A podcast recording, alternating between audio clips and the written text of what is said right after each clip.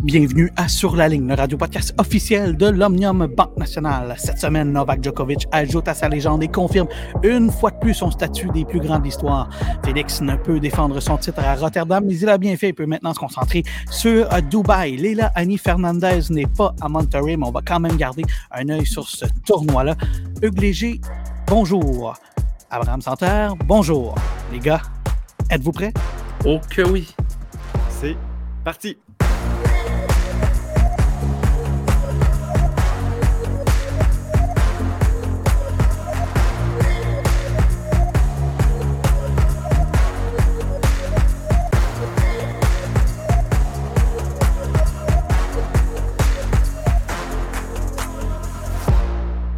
Salut, salut, bienvenue à ce nouvel épisode du Radio Podcast officiel de l'Omnium euh, Banque Nationale.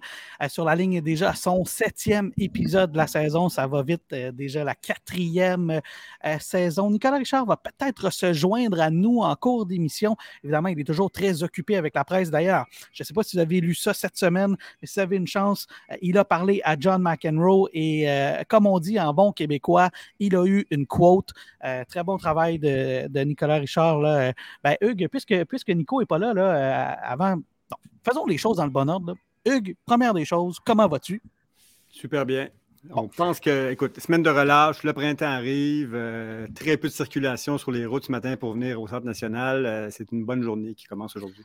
Et là, on voit tous tes trophées derrière toi pour ceux qui écoutent en version vidéo. Là, vidéo on sait que tu te comme un champion. Mais parlant de champion, il y a Nicolas Richard, j'en parlais en introduction.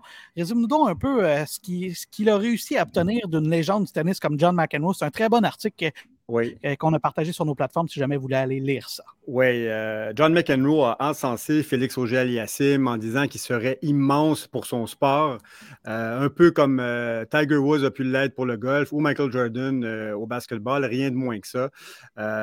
donc, c'était dans le cadre, je pense, aussi d'une tournée promotionnelle pour annoncer la Lever Cup qui aura lieu à Vancouver au mois de septembre. John McEnroe, on le sait, le coach de l'équipe Monde, et il confirmait par le fait même la participation de Félix euh, donc pour la Lever Cup de cette année, et qu'il était, qui avait peut-être été le joueur le plus important de l'équipe aussi dans l'édition 2022.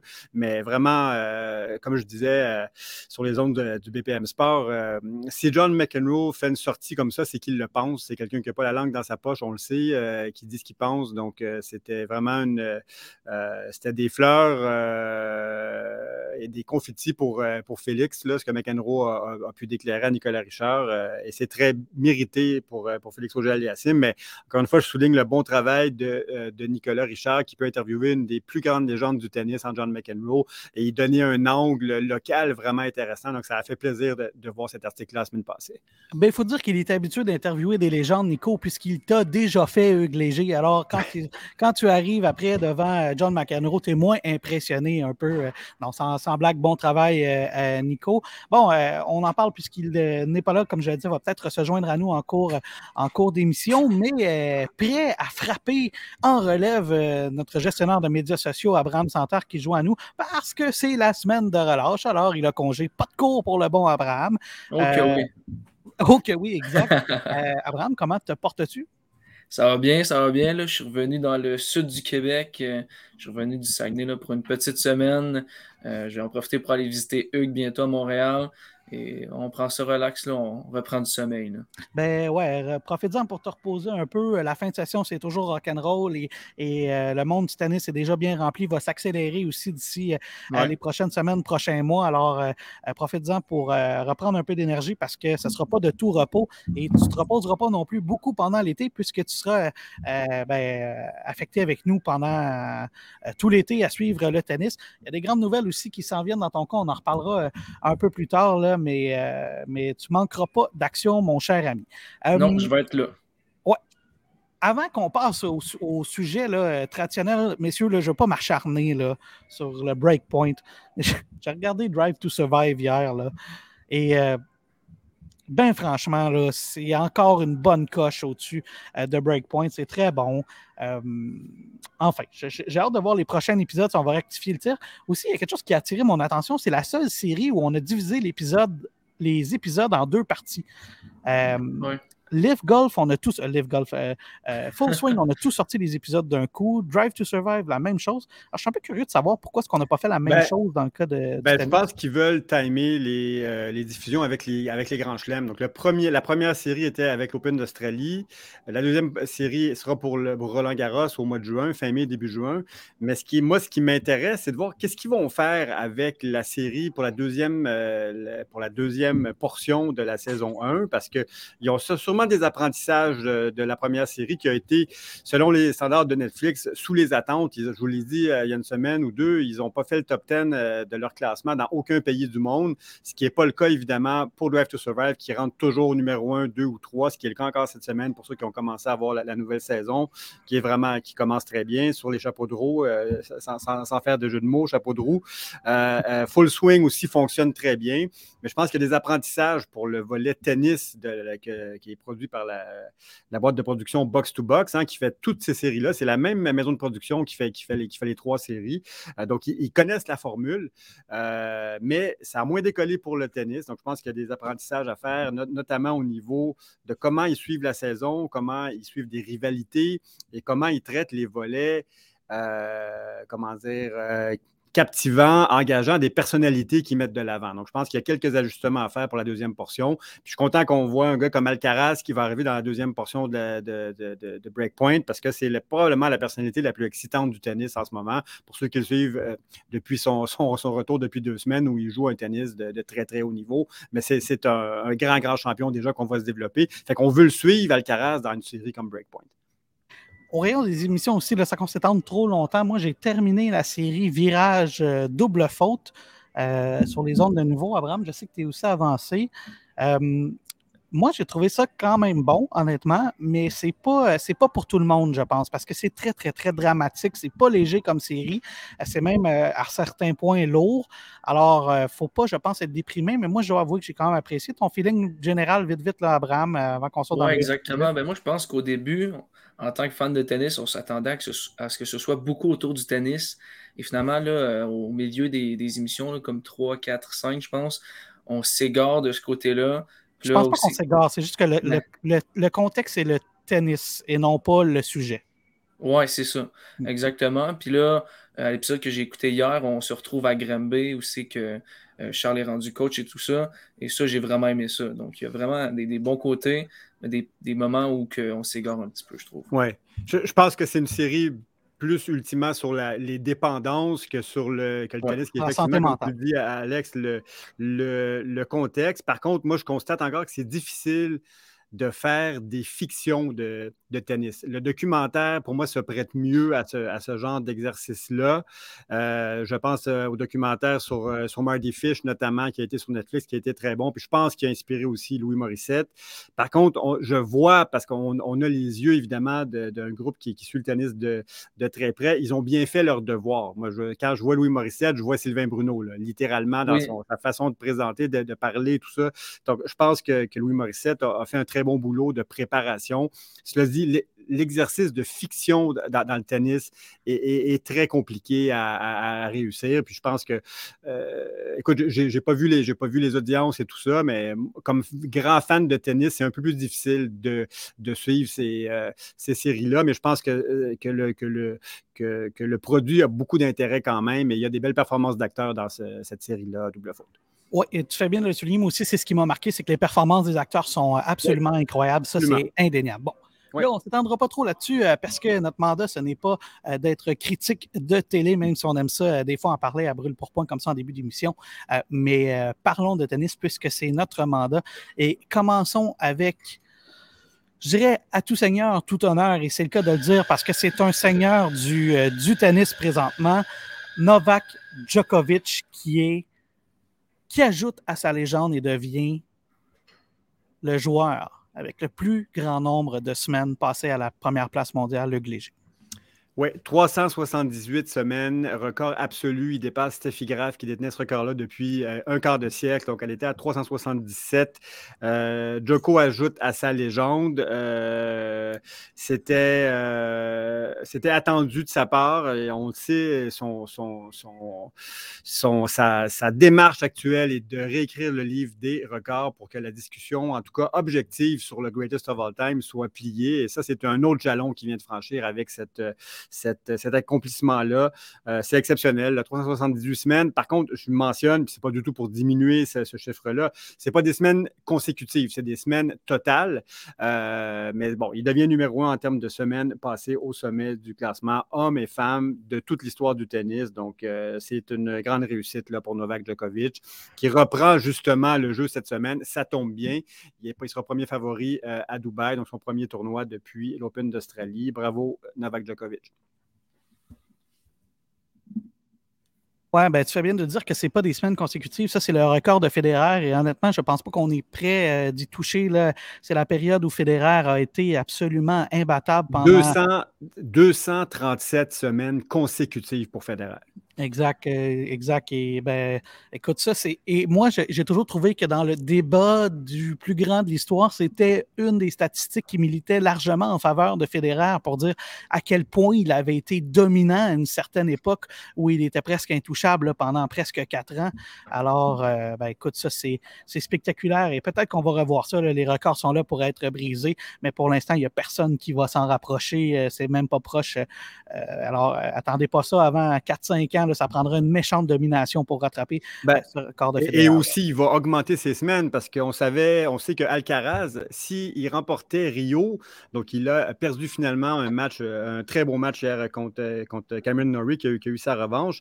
Euh, Alcaraz aurait, euh, aurait, rattrapé Djokovic en nombre de points, mais Djokovic serait resté numéro un quand même euh, en, vertu des dispositions là, du classement qui font que le nombre de points accumulés en Grand Chelem et en Masters fait le bris d'égalité, si on peut le dire comme ça, pour qu'il y ait un numéro un constamment. Et Djokovic aurait été quand même numéro un ce matin, même si Alcaraz avait gagné. Et là, comme Alcaraz n'a pas gagné, ben, il reste à peu près à 100 points d'écart avec Djokovic. Et, et, Djokovic est en action cette semaine. Donc, euh, je ne sais pas dans quel état Alcaraz sera cette semaine. Il, était inscrit pour, Acapulco, mais il était blessé à la fin de son match hier. Il jouait sur une jambe durant le troisième set. Donc, je pense que Djokovic va rajouter quelques semaines à son record dans les, dans les prochaines semaines, justement. Et euh, l'autre dossier qu'on peut suivre en lien par rapport à ça, c'est bon est-ce qu'il jouera Indian Wells et Miami? Il a fait une demande de dérogation. Parce qu'on le sait, c'est la même histoire depuis quelques années. Euh, euh, c'est l'histoire de la vaccination, etc. est-ce que tu t'attends à ce qu'il reçoive une dérogation? John McEnroe s'est prononcé à ce sujet-là, d'ailleurs, en disant que ça n'avait pas de sens. Je pense qu'il va avoir sa dérogation. Euh, le, timing est bon en plus. Là. Il, est, dans les médias avec son, fameux record de, de, semaine passée au, premier rang. cette, cette règle-là, ça s'applique pour les, non-résidents euh, des, États-Unis. Donc, euh, donc, son statut euh, vaccinal n'est pas conforme pour pouvoir rentrer comme non-résident sur le territoire américain. Mais je pense que le contexte et le fait qu'il a été en Australie, que ça serait peut-être le seul pays avec le Canada où il ne pourrait pas jouer, j'ai l'impression que cette dérogation, il va l'obtenir cette semaine. Je m'attends à avoir une réponse là, à quelque part d'ici vendredi. Et il devrait jouer Indian Wells et Miami, selon moi. Abraham, quand je vais aller à Indian Wells, est-ce que tu penses que je vais voir Novak Djokovic? Écoute, euh, moi, je te dirais que oui, parce que là, on a un petit peu passé au travers toute cette saga-là. Mais je pense qu'Indian Wells a un rôle de un peu euh, pour dicter qu'est-ce qui va se passer dans l'année, parce que là, c'est les tournois concernés. Il y a Indian Wells, euh, Miami, le Canada, peut-être en août, et US aussi Open. US Open. Voilà, Donc, US Open, Indian Wells a un mot à dire vraiment, et aussi le gouvernement, tout ça pour voir comment l'année va se passer s'il y aura des gros tournois gigantesques sans la tête de série favorite. Donc, on va voir ça bientôt. J'ai pas une connaissance approfondie du dossier là, et je parle peut-être à travers mon chapeau, mais je suis à peu près convaincu qu'il y a des travailleurs étrangers qui ont certaines dérogations là, pour import, export, etc., des trucs comme ça. Alors, euh, j'ai l'impression que c'est ce genre de, de dérogation que pourra demander Novak Djokovic. Et comme je le disais, ben, John McEnroe s'est prononcé en disant que ça n'avait pas de sens qu'il ne soit pas euh, invité. On verra si ça aura euh, de l'impact. Euh, je pense que, bon, deux ans après, là, enfin, je ne vais pas trop me prononcer là-dessus, là, mais j'ai l'impression qu'on peut passer euh, à autre chose et qu'on connaît bien la maladie. Alors, c'est peut-être plus facile de, hmm. de, protéger la population. Là. enfin, je ne vais pas me lancer dans un, dans un débat comme tel. Bon, n'empêche que euh, ce serait bon pour tout le monde, je pense, euh, du tennis de voir Novak Djokovic, qu'on l'aime ou qu'on ne l'aime pas, à Indian Wells, Miami et tous les tournois en Amérique du Nord un peu plus tard euh, dans l'année pour terminer la saison traditionnelle de tennis. messieurs, passons aux résultats des Canadiens dans la dernière semaine. Félix Auger-Aliassime était en action, Hugues, et on s'est parlé pendant son match parce qu'il a connu quand même un bon tournoi et il a bien fait contre Medvedev en dépit d'une défaite. Oui, après un début de match crispé, on voit que euh, maintenant, avec une fiche de 0 et 6 contre Medvedev, c'est un peu sa bête noire. Et il était crispé en début de match, en fait, en début des deux sets. Et c'est dommage parce qu'il a fait finalement un très bon match. Moi, j'avais peur que sur une surface plus lente, des balles plus lentes euh, qu'à Rotterdam il y a une semaine, que ça avantage encore plus Medvedev. Mais Félix a fait un excellent match, score très serré, 6-4, 7-6 au final. Et moi, je pense que, comme tu le disais sur, notre fil, Alex, il y a beaucoup de positifs à tirer de, de ce match-là pour Félix. Et moi, j'aborderai le reste de l'année et les prochains matchs, surtout contre Medvedev pourquoi pas sur Wimbledon si, euh, à Wimbledon si jamais Medvedev peut jouer cette année. Euh, je pense que Félix est très prêt d'aller chercher une victoire contre, euh, contre Medvedev. Il continue de progresser. Donc, c'est un bon tournoi pour Félix. Une demi-finale, c'est quand même bien. donc, il, va, il maintient son classement. Je crois qu'il est neuvième ce matin. c'est une bonne semaine pour Félix. Il n'y a pas à avoir de déception, de, perdre contre l'éventuel champion du tournoi. Et Medvedev, en ce moment, est le meilleur joueur sur le circuit. 100% d'accord et, c'est pour ça que je veux t'entendre parce que, bon, tu disais, oui, c'est vrai, il joue bien, mais il joue au-dessus de sa tête un petit peu. Je veux t'entendre sur pourquoi tu penses qu'il joue au-dessus de sa tête ou qu'il a joué au-dessus de sa tête contre Medvedev. Ben, surtout les, à la fin du, premier set et du deuxième set, on, a vu qu'il devait aller à un autre niveau et il a, tenté des coups à faible pourcentage et il y a eu de la réussite. Donc, c'est pour ça que je me dis de tenir ce, niveau-là pendant euh, deux heures, trois heures, quatre heures, si c'est un match, euh, si c'est un match en 5-7, c'est plus compliqué. Donc, j'ai l'impression qu'il est vraiment allé sur le fil au maximum de, de ce qu'il pouvait aller. C'est un joueur, Félix, qui joue avec un peu plus de sécurité habituellement. Et comme son service n'allait pas si bien que ça, il n'y avait pas beaucoup de points faciles on sait que Félix, c'est un one-two punch souvent. C'est son service qui va bien, euh, il va enchaîner avec son, avec coup droit derrière. Et quand cette combinaison-là ne euh, fonctionne pas, c'est plus compliqué pour lui. Et il était dans des échanges longs. Est-ce qu'on ne veut pas contre Medvedev? Et pour aller chercher le point sur des échanges longs, il devait prendre des chances. C'est pour ça que j'ai dit que je trouvais qu'il allait un peu, qu'il jouait un peu euh, au-dessus de sa tête, ou je dirais en dehors de sa zone de confort habituelle. Ben, c'est ça qui est, compliqué de jouer contre Medvedev parce que, bon, comme tu le dis, si les échanges sont longs, c'est un joueur qui retourne tellement de balles, qui est tellement un bon mur en défense, ça ah te force à prendre plus de risques. Mais si tu prends plus de risques, tu joues plus avec le feu, euh, ce qui colle quand même bien au récent style de jeu de Félix. Oui. Mais quand tu prends le risque, euh, c'est high risk, high reward. Oui, puis exactement. Puis c'est un bon apprentissage. C'est pour ça que je dis que là, il est allé dans une nouvelle zone peut-être pour lui qui pourrait réexploiter peut-être durant la saison plus tard. Et je reviens sur, euh, je, vais, faire un parallèle avec Federer quand il est revenu au jeu en 2017 avec son nouveau revers. Il jouait dans le rebond, ce qu'il ne faisait pas avant. Et on sait que tous les joueurs l'attaquaient haut sur son revers. C'était la, tactique contre Federer pendant des années, à, aller chercher des points. Puis là, il s'est dit non, je vais euh, prendre la balle dans le rebond, attaquer beaucoup plus tôt. Et on sait la saison que Federer a eue en 2017, incroyable. Et c'est en prenant des chances, mais avec un talent incroyable avec un niveau, euh, un niveau athlétique exceptionnel. Et ces joueurs-là, comme Federer et comme Félix maintenant, peuvent monter à ce niveau-là et prendre plus de chances. Donc, je pense que Félix a appris beaucoup dans cette défaite de 6-4-7-6 contre Medvedev et je pense qu'ici, qu'il peut aller à une autre vitesse encore euh, contre, ce, contre ce type de joueur. Abraham, commentaire sur la performance de Félix? Ben, Félix, c'est pas compliqué. En deux semaines, il a tout le temps été arrêté par la même personne. Ouais. Et il a montré des bonnes performances. C'est quart de finale, demi-finale. Les deux fois, c'est Medvedev, que lui a un classement un peu plus bas, mais que ça ne reflète pas tant les réalités selon les performances qu'il fait dernièrement. Troisième à la race, Medvedev, n'oubliez hein, pas. Ben, exactement. regardez la race. Exactement. Donc, euh, Félix, selon moi, il, il, a eu les résultats qu'il devait avoir, puis il aurait pu peut-être mieux jouer, mais c'est Medvedev, là, écoutez. C'est intéressant ce que tu dis, Abraham, parce qu'effectivement, on, peut parler d'un début de saison peut-être un peu euh, bon, moins flamboyant que celui de l'an passé. Mais, l'année passée, Félix a terminé avec trois titres en trois semaines. Donc, en octobre. Donc, il faut peut-être un petit peu hein, retourner un peu plus à la réalité. Il ne faudra pas toujours euh, espérer le. Mais oui, maintenant, c'est le titre parce que s'il est dans le top 10, Félix, mais on peut euh, se satisfaire de quart de finale, demi-finale aussi. Ben, ce que j'allais dire, c'est compléter ton point, c'est de dire ben, il a fait les résultats qui étaient attendus de lui. Quand tu frappes un joueur qui est simplement meilleur que toi, Exactement. on ne s'attend pas à ce que tu battes Medvedev. Ben, tu pars contre Medvedev, il n'y a rien de gênant là. Euh, alors, dans ces conditions-là, je pense que c'est satisfaisant. Euh, mais on verra. Euh, évidemment, Hugues, c'est toujours ce qu'on dit, c'est qu'en même temps, si tu veux percer le top 5 mondial, ben, tu devras battre ces joueurs-là. Il faut ces victoires-là. Ouais. ouais. ça prendra des victoires contre ces joueurs-là, mais il l'a prouvé dans le passé qu'il était capable de le faire. Et honnêtement, jusqu'à présent, je dirais que pour Félix, c'est un début de saison qui est satisfaisant, non pas flamboyant, mais satisfaisant dans le cas de Félix Auger Aliassim. Euh, messieurs, parlons de Leila Annie Fernandez. On parlait de joueurs qui ont euh, perdu contre plus fort qu'eux. Euh, ben, ça a été le cas dans le cas de Leila Annie Fernandez aussi, une défaite contre Gus Viatek qui, jusqu'à ce moment-là, était bon, euh, invincible et, confirmait une fois de plus son statut de meilleure joueuse au monde. Abraham, je commence avec toi. Commentaire sur cette défaite-là de Leila Annie Fernandez. Ouais, ben, je vais reprendre euh, ce que Hugues a dit dans notre groupe Messenger. 6-1, 6-1. Euh, Gage Viatek est allé acheter des frites cette fois-ci euh, au lieu des, bagels.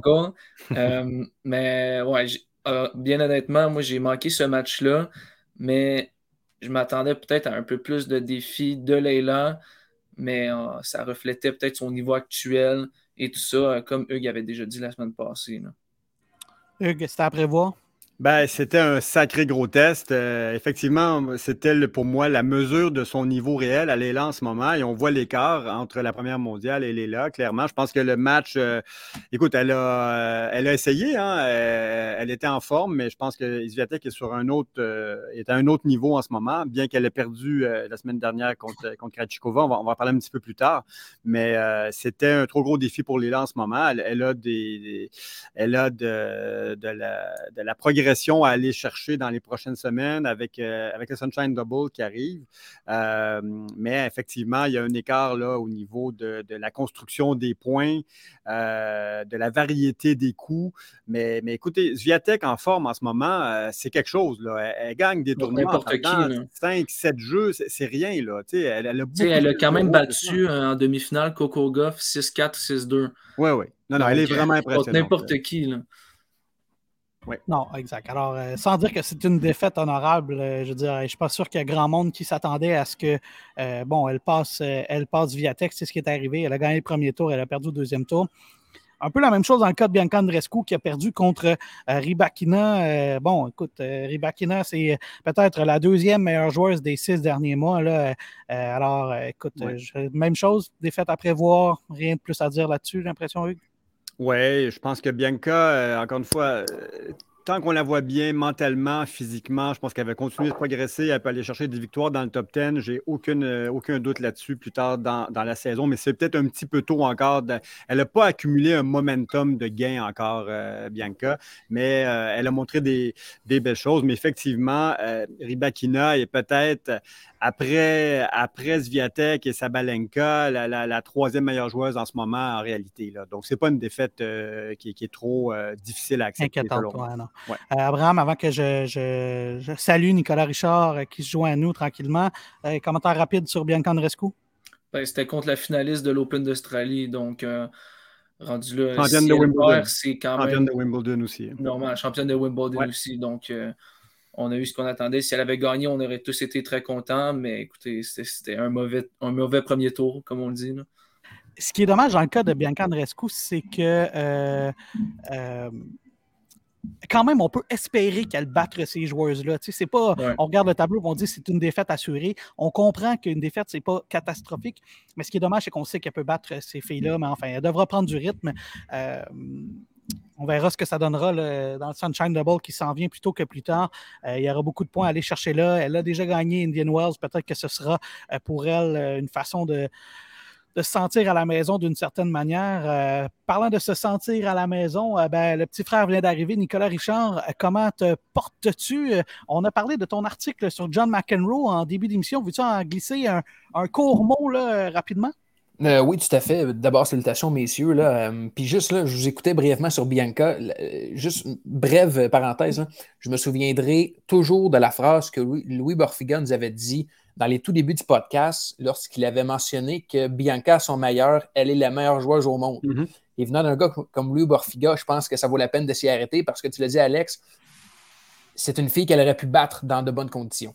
Mais oui, donc pour l'article de, de, McEnroe, chic type, John McEnroe qui, qui, nous a parlé de, bon, vous l'avez lu dans l'article, Félix Ojaliassim, Denis Chapovalov et surtout du tennis canadien. puis la phrase que je retiens de, mon entretien avec euh, M. McEnroe, c'est lorsqu'il a souligné qu'à son époque, il espérait affronter des Canadiens et que dorénavant, ce sont les joueurs qui sont le plus craints sur le circuit. Il disait on se demandait qu'est-ce qui se passait avec l'éclosion de Félix, de Denis, de Bianca. Il dit, puis je le cite, on pensait qu'on vous faisiez juste des joueurs de hockey. Tu sais.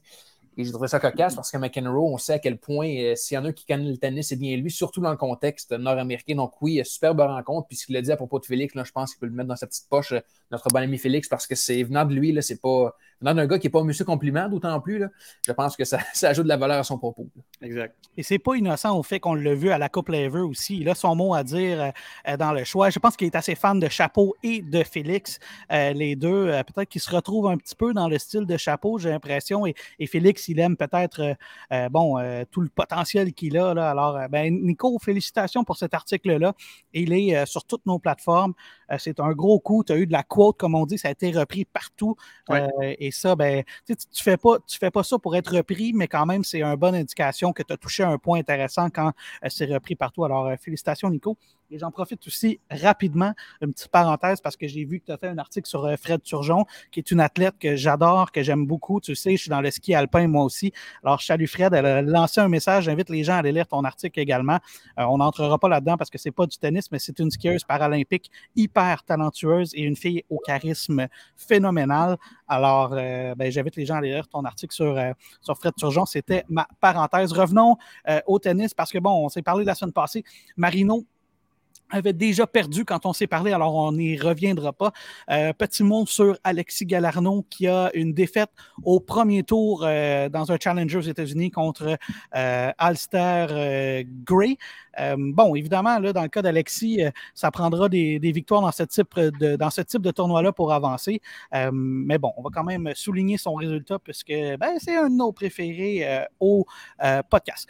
Messieurs, on va faire une courte pause. Au retour, on va revenir sur les gagnants de la semaine dernière. Envie d'une escapade de dernière minute?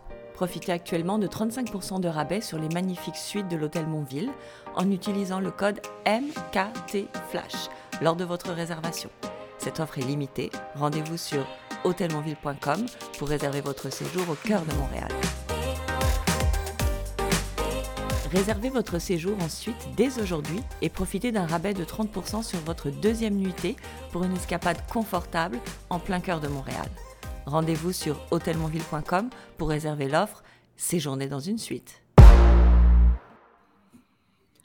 Maintenant que le résumé des performances canadiennes euh, de la semaine passée a été fait, regardons euh, nos gagnants de la semaine dernière. Euh, il y avait quelques tournois importants. Bon, on a parlé tout à l'heure de Medvedev qui a battu Félix, mais il faut dire qu'à ce tournoi-là, à Doha, L'histoire de la semaine, c'est peut-être même pas Medvedev, c'est probablement une fois de plus et encore le fabuleux, l'exceptionnel, celui qu'on en veut de plus en plus à chaque semaine, Hugues Andy Murray qui fait encore des siennes, se rend jusqu'en finale après des performances complètement phénoménales il est, il est époustouflant, Andy Murray. Puis moi, à chaque fois que je le vois jouer, je, vous le dis, j'ai mal, à, j'ai mal à, la hanche en le regardant jouer. Je ne sais pas comment il fait pour tenir euh, ce rythme-là euh, pendant plusieurs heures avec une hanche en métal en ce moment. Euh, mais il sauve des balles de match. Euh, on ne peut jamais le compter pour, euh, pour, pour battu. Et même dans, la finale contre Medvedev, qui a perdu 6-4, 6-4, il était très, très près d'aller, d'aller chercher un set. Il était à 40-0. il était à 4-4, 40-0 sur, sur son service dans le, dans le, deuxième set. Et finalement, Medvedev a réussi à le breaker pour, pour finaliser ça 6-4, 6-4. Mais, mais, Murray joue à un très haut niveau et il va continuer de monter au classement. Moi, je me disais, il joue, il fait une, dernière tournée là, pour, pour mettre un terme, comment dire, à, à, sa carrière, à sa façon, ben, parce qu'il a envie de jouer. Mais là, il est là pour gagner, là, Murray. Donc, il sort, il sort Zverev, il sort, il sort, il sort son ego, il bat des très bons joueurs et il y a un niveau de, compétitivité, on le sait, qui est, qui est presque inégalé sur le circuit.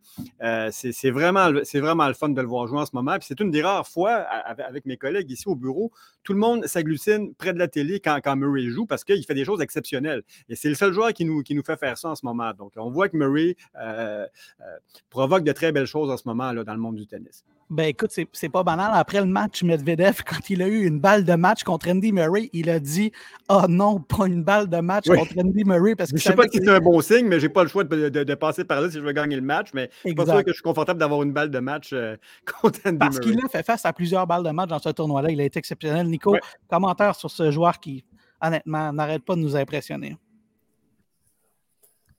Non, complètement. Puis je me passais la réflexion en fin de semaine, puis les gars, j'ai pas envie de me lancer dans l'hyperbole, puis vous me direz si je suis trop, euh, si je passais terre à terre. Mais je me demandais en fin de semaine si Andy Murray est peut-être pas en train de jouer le meilleur tennis de sa vie.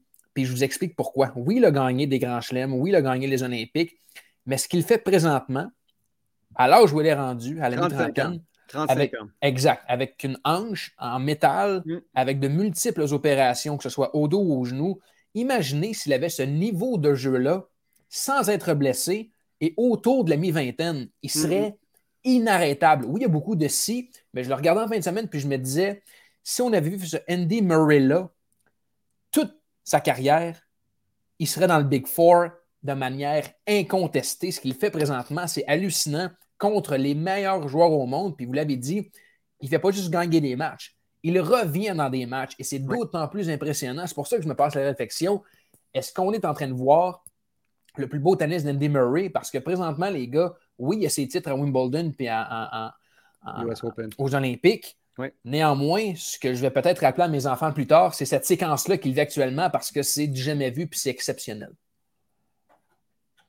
Nico, je vais répondre à ta question parce que non, non, il ne joue pas le meilleur tennis de sa carrière parce qu'il a été numéro un mondial à une époque où Djokovic, Nadal et Federer étaient encore dans des âges euh, relativement prime. Alors, tu sais, Federer a eu des hauts et des bas dans ces années-là, mais Nadal bon, euh, a eu des blessures également, mais c'était à l'époque où le Big Three était euh, pas encore aussi vieux qu'il l'était aujourd'hui. On sait à quel point il a été dominant. Alors, le fait qu'il ait été numéro un mondial à cette époque-là, qu'il a battu Federer à Wimbledon, qu'il a battu Federer ben, deux fois à Wimbledon, parce qu'il a battu, euh, bon, euh, non, il a battu aux Olympiques et après ça, c'est contre Djokovic.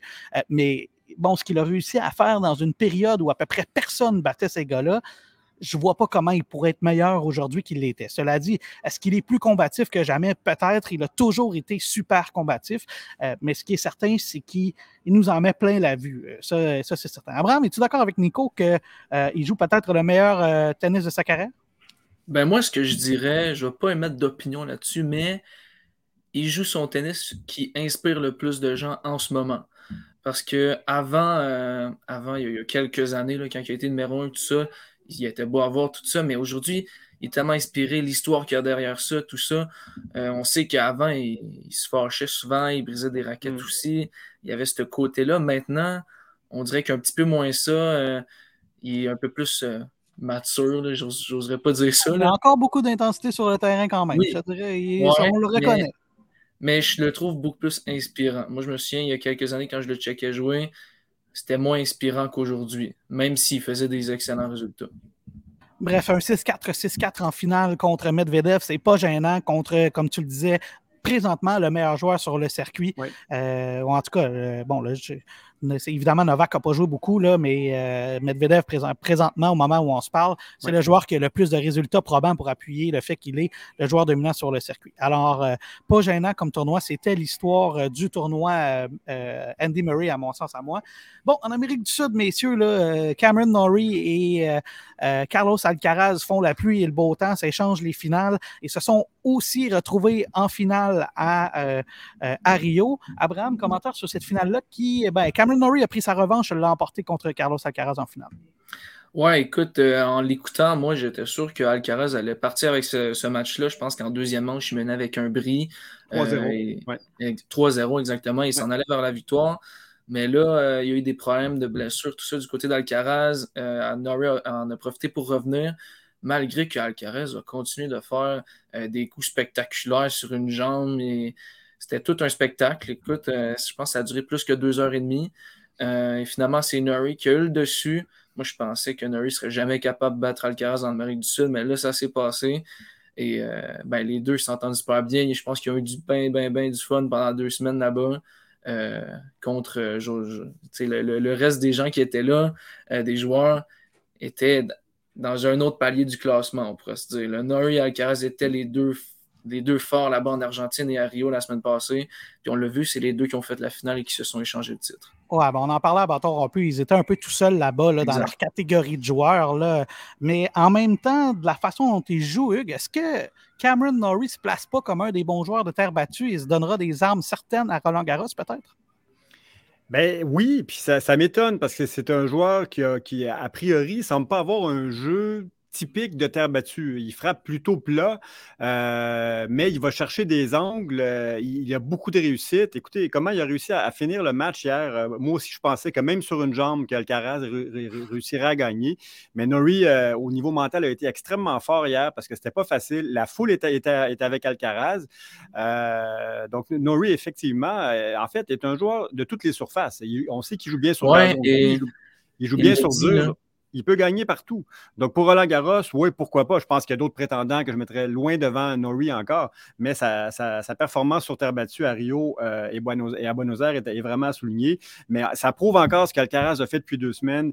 Il est le joueur euh, peut-être le plus excitant du circuit. Autant, pour Murray, c'est exceptionnel ce qu'il fait en ce moment, c'est remarquable, mais Alcaraz, c'est le futur du tennis et c'est un numéro un en puissance, on le sait déjà. Euh, et on voit ce qu'il provoque comment dire, au, niveau, au niveau de la foule aussi. Donc, Alcaraz, euh, c'est tout un spectacle de le voir jouer. Il fait des coups incroyables.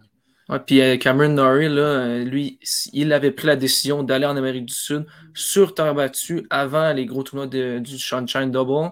Donc, ça a vraiment, c'était une décision pour lui de parfaire son jeu sur toutes les surfaces. Puis, je pense que c'était une très bonne décision. Alors, on a fait le tour pour Cameron Norrie qui l'a emporté en Amérique du Sud également. Nico, rapidement sur Barbara Krejcikova qui a battu euh, Zviatek, qu'on pensait invincible euh, jusqu'à ce moment-là, en finale à Dubaï. Est-ce que c'est surprenant comme victoire rapidement? Ben, un peu quand même, les gars, parce qu'on, rappelez-vous, on se disait la semaine passée, est-ce que Zviatek va répéter son exploit de remporter six tournois consécutifs? Elle était tellement dans une classe à part. Et là, Krejcikova, les gars, il ne faut pas l'oublier. On en a parlé dans notre groupe, euh, dans groupe chat privé. C'est toute une joueuse de tennis. Là. Championne Grand Chelem en simple et en double. Mais là, qu'elle bat Viatek euh, à l'aube du swing américain, je ne sais pas comment Viatek se sent. Oui, c'est une finale, somme toute, là, mais elle aurait dû gagner ce match-là. Kreshkova, elle, prouve qu'elle n'est pas terminée. Elle est en mission comme il y a deux ans. Honnêtement, les gars, ça augure bien pour, euh, pour, pour les deux tournois euh, aux États-Unis. Ouais, vas-y. Euh, ben, j'ai l'impression que Viatek était peut-être un peu fatiguée là, euh, sur les réseaux, euh, les réseaux sociaux ce matin. Elle disait que ça, a été deux semaines extrêmement intenses pour elle. donc, je pense qu'elle n'était pas à son, à, son, à son plein potentiel pour la finale d'hier. Mais encore une fois, Krejcikova, écoutez, dans la même semaine, elle bosse Viatek, Pegula, Sabalenka, Kazatkina. Donc, elle bat, elle bat quatre top 10 dans la même semaine, en plus de, de Gvitova, qui est quand même pas une joueuse euh, facile à aller chercher. Donc, euh, c'est une semaine exceptionnelle pour Krejcikova. Voyons si elle peut enchaîner. Euh, moi, j'ai, mais j'ai hâte de revoir Zviatek dans, dans le Sunshine Double d'Indian Wells dans, dans, quelques jours. Mais c'est une victoire exceptionnelle que, que Krejcikova a été chercher cette semaine. Beaucoup de titres Grand Chelem dans ces victoires-là de Krejcikova contre, contre de grandes championnes. rapidement, je dire euh, euh, que Camilla Georgie, euh, donc on n'a pas parlé beaucoup des résultats récemment, mais elle a remporté un tournoi au Mexique. Elle va être également à Monterrey. Alors, qui sait si elle va pouvoir continuer sur sa séquence au Mexique. en cinq minutes, messieurs, il faut qu'on fasse le tour de ce qui s'en vient parce qu'on devra passer à l'entrevue par la suite. Félix qui affrontera Cressy au premier tour à Dubaï. C'est un bon tableau à Dubaï. Rapidement, Hugues, est-ce que tu t'attends à voir Félix aller très loin dans ce tableau-là? Moi, j'ai l'impression qu'avec euh, le recul sur sa semaine euh, passée à, Doha, il doit avoir beaucoup de confiance cette semaine. Je m'attends à une belle semaine de, euh, de Félix. Attention à Cressy au premier tour. Gros serveur. C'est pas un joueur qui est facile à aller chercher quand même. mais je m'attends à une belle semaine de Félix encore. Nico? Même chose. Félix, honnêtement, les gars, il est dans une position où il ne peut pas perdre. Je suis désolé, là, on ne va pas mettre trop de pression, puis on sait à quel point il est talentueux, puis il n'est pas 9e mondial pour rien. Mais avec son début de saison, Félix ne peut pas perdre ce match-là. Il est 0-1 contre Cressy. Oui. Alors, ça, c'est pas une bonne nouvelle pour euh, Félix C'était à, Newport qu'il avait rencontré Cressy sur gazon l'an passé. Alors, c'était effectivement à Newport, c'était sur gazon. Euh, et je regardais, messieurs, son tableau Oh my, my, my, my, ça ne sera pas facile. Alors, Cressy, il est 0-1 au premier tour. Il fallait qu'il passe le premier tour. Ce serait Sonego au deuxième tour. Il est 2-0, mais Sonego, c'est un bon joueur. Mm. Après ça, ça se compliquerait. Tu aurais un Zverev, par la suite un, un, un, Roublev potentiellement et un Novak Djokovic en finale. Et là, en finale, ben, euh, il y a beaucoup de gros noms qui pourraient être là. Alors, un gros mandat pour euh, Félix dans ce tableau-là s'il veut euh, se rendre assez loin. bon, autre nouvelle dans ce tournoi-là à Dubaï, Andy Murray devait affronter euh, Hubert Urkach, ne sera pas là. Hugues, euh, bon, visiblement euh, fatigué de sa blessure. Et Nico, je veux t'entendre là-dessus. Djokovic au sommet du tableau. C'est un retour pour lui au jeu. À quoi on s'attend de Novak Djokovic? On s'attend à ce qu'il soit le meilleur au monde, les gars. Je le répéterai jamais assez. Cette année, c'est lui le meilleur joueur de tennis sur la planète. Oui, Alcaraz, mais ça demeure que Djoko, c'est lui sur lequel je miserais ma vie si j'avais besoin de le faire il est là où il doit être, tout simplement. Chapeau, lui, va être à, Acapulco, euh, messieurs, euh, contre Keshmanovic au, premier tour. Ce ne sera pas évident. Il y a beaucoup de monde dans ce tableau-là, euh, par ailleurs. Alcaraz est là, Ron est là, Fritz est là, Cameron Norrie est là, et aussi le frère. Eh, oui, Algeron, ouais. Et le frère de Matteo Berrettini est là, et Matteo Berrettini également est là. À quoi on s'attend de chapeau, Hugues? Ben, il faut qu'il commence à enchaîner des victoires, euh, Denis Chapovalov. Donc, c'est un gros tableau à Acapulco. C'est un ATP 500 sur dur. Donc, c'est une bonne préparation avant, le Sunshine Double aussi pour, euh, pour Chapovalov. Mais euh, moi, j'espère qu'il passe deux, trois tours là, parce que son classement commence à dégringoler. Il est autour du, 30e rang cette semaine, si je ne me trompe pas. Donc, il faut, il faut qu'il trouve des, des solutions. On avait vu une belle fin d'année. Coupe Davis, évidemment, aussi. Donc, je pense qu'il y, y, a tout en, en lui pour aller plus loin, mais il faut que il faut qu'il commence à enchaîner des, victoires cette semaine à Acapulco. Alcaraz euh, est là et pourrait affronter en finale Cameron Norrie. Ce serait pas si mal si on avait une troisième finale de suite entre Alcaraz et Cameron Norrie. Il est la première tête de série euh, dans ce tournoi-là. Euh, il y a un autre tournoi également à Santiago. La première tête de série, c'est Musetti. on, va, on, va, espérer quand même sur Alcaraz qu'il y aura quelques jours de repos parce qu'il était vraiment sur une jambe hier à la fin de son match contre Norrie à Rio. Là bien, euh, bien mentionné. On verra dans quel état il va être. Et à Monterey, bon, la nouvelle peut-être la plus intéressante, c'est que Leila Annie Fernandez n'y sera pas. Elle est la double championne en titre de ce tournoi-là. Je suis assez surpris de ne pas la voir là. Je pense que euh, c'est elle qui a décidé de ne pas jouer là parce que comme double championne, je suis à peu près convaincu qu'on lui aura donné un wildcard pour rentrer dans le tableau, Hugues. Oui, oui, sûrement, si elle avait demandé, elle aurait eu une wildcard. Par contre, il y a Rebecca Marino qui est dans le tableau. Je n'ai pas vu si elle a joué encore. Là, ça va être sûrement cet après-midi son premier match. Donc, c'est la seule Canadienne qui est en action à Monterey cette semaine. Exact. Elle affronte une fille euh, euh, autour de la 150e place euh, mondiale, une Mexicaine dont je vais m'éviter de prononcer le nom.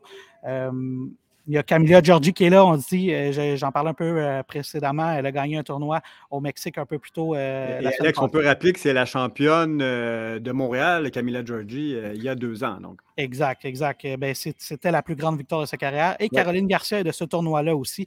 on sait à quel point elle est dangereuse, Caroline Garcia. Alors, il y aura beaucoup d'actions de ce côté-là à Monterey. Alors, messieurs, ça fait le tour pour les tournois à surveiller cette semaine.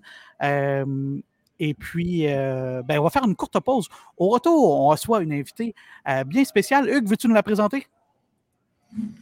Oui, donc on, va recevoir euh, Katia Tsarkovna, qui est une Ukrainienne au programme de sport-études de Tennis Montréal Excellence, avec son coach Sébastien Prieur, qui vient d'être nommé directeur technique de notre organisation. Entrevue au retour. Envie d'une escapade de dernière minute? Profitez actuellement de 35% de rabais sur les magnifiques suites de l'hôtel Montville en utilisant le code MKTFlash lors de votre réservation.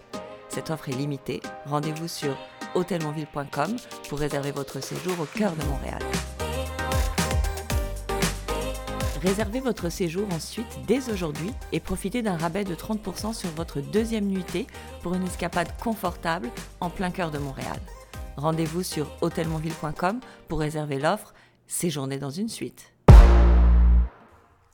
Hugues, on en parlait avant la pause, on a une, euh, une invitée très spéciale à vous présenter dans les prochaines minutes. C'est une entrevue qu'on a enregistrée avec une joueuse ukrainienne qui est une, euh, ben, une personne réfugiée finalement avec sa famille. On sait ce qui se passe en Ukraine. Alors, euh, c'est une fille hyper talentueuse qui pourra représenter le, le Canada. On a déjà commencé à la suivre. Elle est dans les programmes de Tennis Montréal. Alors, voici un extrait de l'entrevue qu'on a fait avec elle. L'entrevue intégrale sera disponible sur toutes nos plateformes. Alex. Ben, écoute, on est, on est chanceux d'avoir avec nous au programme euh, de sport-études une jeune Ukrainienne de 13 ans, euh, Katerina Tsarkovna, euh, qui est ici avec nous depuis le mois de septembre 2022.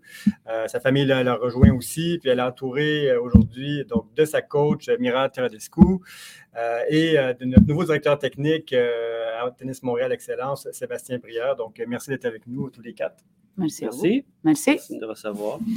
Donc, uh, we're going to do this in English. So, um, uh, Katia, thanks for being here with us, first of all.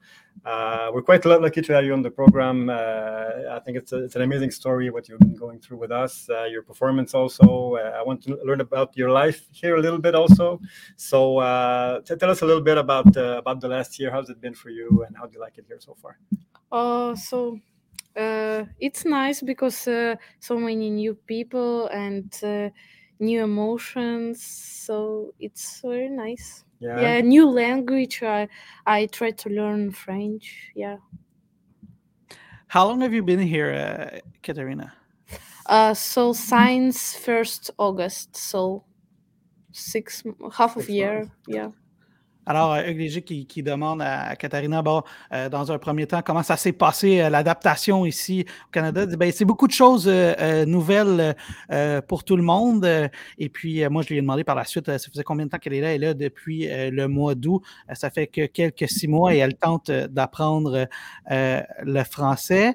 Katerina, um, tell us you're from ukraine. Is your family with you? How does it work? Is your family in europe? Um, how does it work so uh, my my father and my mother is uh, with me and also my dog and uh, and my grandparents in the germany because my grandpa in the hospital they have a uh, he have a cancer so uh, he in the Germany, but uh, the, another part of my family they stay in Ukraine and in the danger part.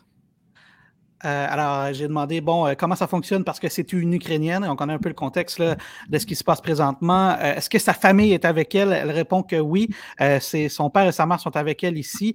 ses grands-parents sont en, Allemagne parce que son père est, son grand-père est hospitalisé, victime malheureusement d'un cancer. Hugues, peut-être que tu peux nous présenter son entourage également et puis peut-être le rôle, bon, des gens qui, qui, sont autour d'elle parce que bon, on a parlé de ses parents, mais au point de vue tennis et au point de vue uh, hors terrain, il y a des gens qui l'aident et sont, euh, oui. Ben, peut-être commencer avec, avec Sébastien, Sébastien qui est directeur technique à Tennis Montréal, Sébastien qui, qui, qui, est en charge du programme Excellence depuis plusieurs années déjà. Sébastien, parle-nous un peu là, de, de, comment, comment Katia s'est intégrée à l'équipe, comment ça s'est passé son arrivée ah, au mois de septembre. Ben oui, ben bonjour. Euh, oui, en fait, euh, c'est Tennis Canada qui nous a approchés pour pouvoir euh, ben, accueillir Katia. Et Katia ben, arrivait ici au pays, puis bon, on avait quand même une Mira qui était, qui était pas loin, qui avait un peu le, un parcours et une expérience de, de l'Europe. Donc, on trouvait que le, le fit, comme on dit, était parfait. Et Tennis Canada l'a reconnu assez rapidement. Donc, ça a été de mettre ça en place et pour, euh, pour faire en sorte que Katia allait se retrouver dans un environnement assez performant parce que la première chose qu'on a remarqué avec Katia, c'est son envie et sa détermination de, de, devenir numéro un mondial. C'était ça le premier, la première question que je lui ai posée et euh, la réponse a été assez franche et directe. Je veux être numéro un mondial. Donc, euh, ben, il fallait, il fallait mettre les attentes à cette hauteur-là pour, euh, pour ce rêve. Donc, euh, toute l'équipe s'est mise en place pour, elle, avec le, grand support de Tennis Canada aussi qui, euh, met en place beaucoup de, moyens pour pouvoir l'aider. Donc, je vous dirais que c'est un beau travail d'équipe que, que, a beaucoup de plaisir à relever. Mira, plusieurs euh, résultats déjà pour, euh, pour Katia. Donc, trois, trois tournois gagnés euh, en 2022. La deuxième étape au niveau québécois en Beauce il y a quelques semaines seulement. Euh, je pense qu'elle sera qualifiée pour les championnats québécois 16 ans et 14 ans Oui, aussi. Parle-nous un peu de, ce qui se passe au niveau de- des performances. Euh, cette bonjour année. à tout le monde. Moi, je m'appelle Mira. Je suis le coach euh, dans le programme Tennis Montréal et son coach privé à Katia. Et euh, ses résultats, au début, quand elle est arrivée, c'est qu'il n'y avait pas beaucoup de points. Elle ne pouvait pas jouer ici, au Québec. Fait qu'on lui a suggéré d'aller faire des points un peu en Ontario. OK? Et petit à petit, elle a commencé à gagner et elle est rentrée dans les euh, circuits euh, des, des points euh, au Québec. Et de là, mais elle a commencé à se qualifier sur le tableau principal parce qu'au début, elle faisait des qualifications. Et petit à petit, ben, elle a réussi la- de gagner la première étape et s'est qualifiée aux 16 ans euh, sur le tableau principal et aux 14 ans sur le tableau principal, euh, qui est cette euh, fin de semaine, euh, le 3 mars, je pense, 4 mars. Ouais. Euh, Sébastien, ou euh, euh, ah ben, en fait, peu importe euh, qui, si vous aviez à décrire son style de jeu, à la comparer à, une- à un joueur ou une joueuse sur le, le circuit, là, peut-être pour faciliter la compréhension des gens, à qui vous la compariez, sans, sans dire qu'elle va avoir cette carrière-là, mais dans le style de jeu? Je vais laisser Mira répondre à ça parce que Mira elle a quand même son idée d'entraîneur de ce qu'elle veut développer comme athlète. Euh, moi, je le vois beaucoup euh, à long terme, d'ici un an ou deux ans, jouer un peu comme Zabalenka. Je le vois jouer comme ça, un revers. euh, Zabalenka a un bon revers, améliorer encore son coup droit, qui est. C'est vrai que son revers, même maintenant, quand ça frappe, ça a l'air d'un d'un pro. Euh, Quand elle frappe, la balle sort, euh, elle vient très, très vite et a une vitesse de la raquette incroyable, mais il y a toujours la place à l'amélioration. Moi, je le vois beaucoup comme Zabalenka jouer. Dans un an, deux, à 16 ans, je le vois comme ça. Ouais, Sabalenka est une des filles les plus puissantes sur le circuit. Alors, est-ce que Ouais, vous diriez que elle génère beaucoup euh, quand la balle sort de la raquette? euh, Oui, oui, oui. wow. Il faut juste développer son jeu de jambes pour pouvoir jouer si tôt comme Zabalenka joue, euh, être capable les préparations qui s'ajustent un petit peu plus, euh, être capable de jouer vers en avant, travailler son jeu de jambes. Mais moi, je les vois comme ça un peu euh, à ça ressemble. euh, grande gabarit aussi, parce que vous- je ne sais pas si vous remarquez, mais Katia est très grande. Et euh, je ne sais pas si elle a fini de grandir, j'espère que non. mais je le vois comme ça dans le futur jouer. Ouais. Katerina, would you say it's a fair assessment uh, in your kind of style of play to be compared to uh, Sabalenka? Is it a player that uh, you look up to? Uh, probably yes. Yes. So, aucune hésitation quand je lui ai demandé, est-ce que tu confirmes que c'est euh, euh, bon euh, quelque chose que, qui, qui- qui est juste de te faire comparer en termes de style de jeu à Sabalenka? Um, before I let you go uh, and before uh, Hugues, uh, I, uh, I, I let you finish, I, I just want to have a, uh, a quick question on the situation in Ukraine. How do you live? Is it hard? Do you still have friends over there? Do you still have family? How do you live uh, between your tennis career and obviously what's happening right now in Ukraine?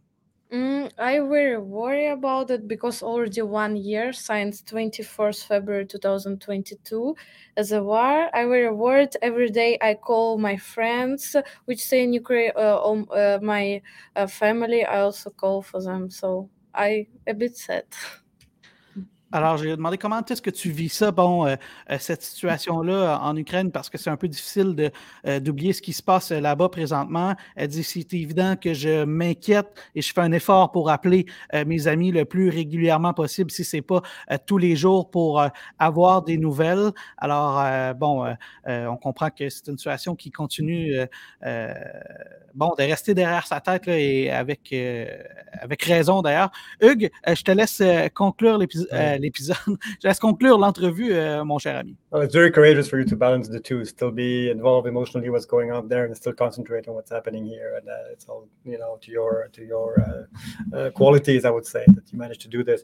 Uh, if we go back to to smaller objective, you talked about your lofty, big objective, long term. How do you see the rest of the year for you in 2023? Uh, I will uh, train so hard to be like first in Quebec and in Canada, and probably in the summer I will visit Ukraine if it will be not dangerous, and uh, I hope I will doing well tennis and school. Fantastic. Thanks a lot, Katerina, Mira, Merci Sébastien. beaucoup. Merci. Merci à vous. Merci beaucoup. Merci, Alex. Ça fait plaisir. Je vais traduire rapidement la dernière réponse avant de, vous laisser aller. Là. Euh, Hugues lui a demandé Bon, quels sont tes objectifs cette année a dit ben, Je veux augmenter mon classement au Québec et au, Canada. ça, c'est le, premier objectif. Et puis, euh, m'améliorer à tous les jours. Et après ça, on verra. Katerina, thank you so much. Merci à tout le monde. Uh, we're looking forward to follow your career. I hope you feel at home here in Canada. And we'll be more than happy to cheer for you in the next couple of years. Merci. Alors, merci une fois de plus à Cassia et son entraîneur. Euh, c'est bien le fun de pouvoir euh, les rencontrer. Ils ont toute une, histoire. Alors, c'est des talents qu'on va suivre euh, d'ici quelques années, ça c'est sûr. Merci pour, entre guillemets, la plug, Hugues, une fois de plus. messieurs, ben, c'est la fin de l'épisode. Nicolas Richard a dû nous quitter. alors, comme c'est la tradition, je vais donner la fermeture de l'épisode à une autre personne. Et ce mandat, il est dans tes mains, Abraham Santerre, pour le septième épisode de la saison je t'offre la possibilité de conclure l'épisode. Bon tennis, Alex. Bon tennis, Hugues. Bon tennis, tout le monde.